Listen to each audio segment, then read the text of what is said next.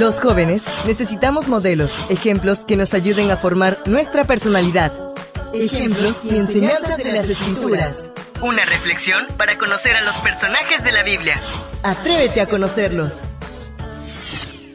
Comienza un nuevo día y qué bendición es poder estar contigo un día más para juntos estudiar la devoción matutina para jóvenes, que hoy nos trae como título Esperanza Divina. El texto bíblico lo encontramos en el libro de Primera de Tesalonicenses capítulo 4 verso 14 que nos dice, Así como creemos que Jesús murió y resucitó, así también Dios levantará con Jesús a los que murieron en él. Por años Mónica había sido una luchadora incansable. Llevaba sola a sus hijos a los pies de Jesús, ya que su esposo no había aceptado la fe adventista. Sus acciones mostraban cuánto amaba a Dios y toda la hermandad de la iglesia de Escobar sabía que era una persona con atributos ejemplares. Su fallecimiento dejó un vacío incomprensible y un dolor tremendo, no solo en su esposo e hijos, sino también en toda la iglesia de Escobar. No había explicación para entender por qué una excelente cristiana que no llegaba a los 50 años había tenido que sufrir ese derrame cerebral fulminante. Es posible que la iglesia de Tesalónica hubiera experimentado algo similar a lo que estaba viviendo la iglesia de Escobar, ya que el apóstol Pablo se vio en la necesidad de escribir una carta. Conocía la tristeza que estaban viviendo por algunos fallecimientos de hermanos en la fe. ¿Te preguntaste por qué sufrimos al perder a un ser querido? ¿Qué es lo que sucede en nuestro interior durante el duelo? Larry Yeagley es un pastor adventista que dedicó su ministerio para ayudar a otros a superar la etapa de duelo.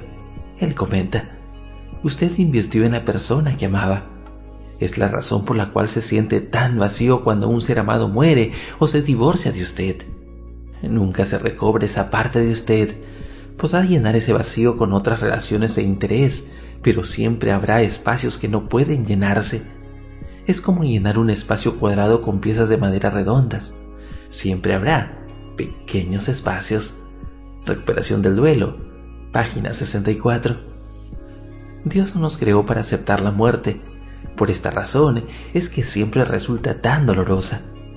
Aunque todos sabemos que podemos morir o que nuestros seres amados pueden perder la vida, cuando llegue ese momento nos entristecemos sobremanera la muerte es un intruso en la creación de Dios que llegó como consecuencia del pecado.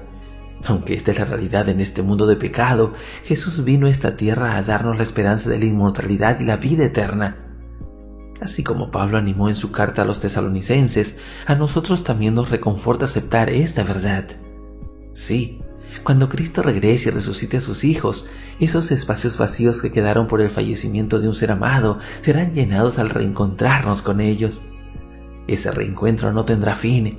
Viviremos juntos a los que amamos para no separarnos jamás.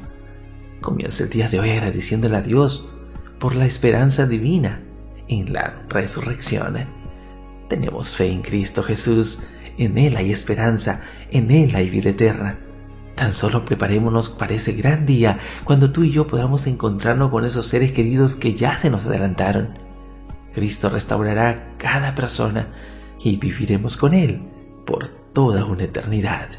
Que Dios te bendiga y nos vemos mañana. Devoción matutina para jóvenes. Ejemplos y enseñanzas de las Escrituras. Una presentación de Canaan Seventh Day Adventist Church and DR Ministries. Hasta la próxima.